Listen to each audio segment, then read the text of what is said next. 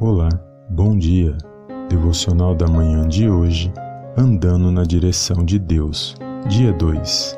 Para esta reflexão, medite Salmos de número 25, verso 12. Vamos ao conteúdo da mensagem. A palavra de Deus nos ensina que o princípio da sabedoria é temer a Deus. Logo, quem teme ao Senhor com fé e obediência aos ensinos da Sua palavra é instruído por Ele.